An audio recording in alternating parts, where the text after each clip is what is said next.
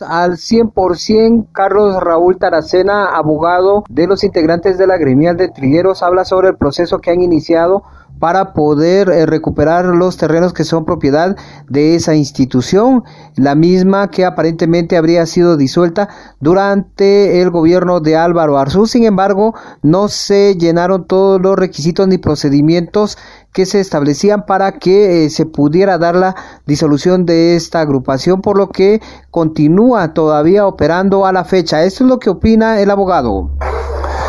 Mire, el proceso está ahorita apenas iniciando con una denuncia penal que fue presentada.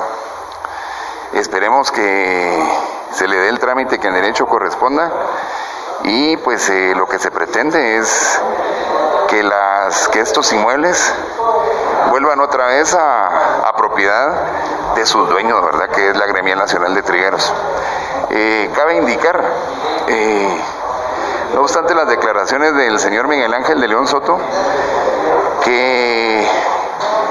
las inscripciones que se hicieron a favor del ICTA en el segundo registro de la propiedad son inscripciones que no cumplieron con el procedimiento legal.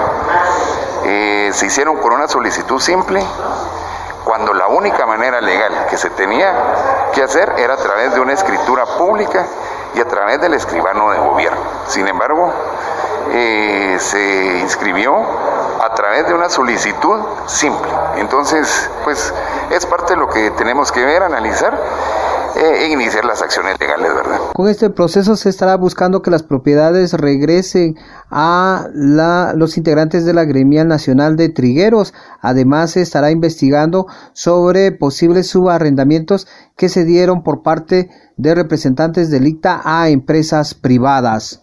Además, dentro de la solicitud que hiciera el alcalde de Quetzaltenango, también se solicitó un terreno que se ubica en la zona 10, donde aparentemente este también, pues ya eh, de manera extraoficial se conoce que algunos exdiputados se habrían apropiado de algunas fracciones de estos terrenos. Regreso a cabina como nos escuchamos.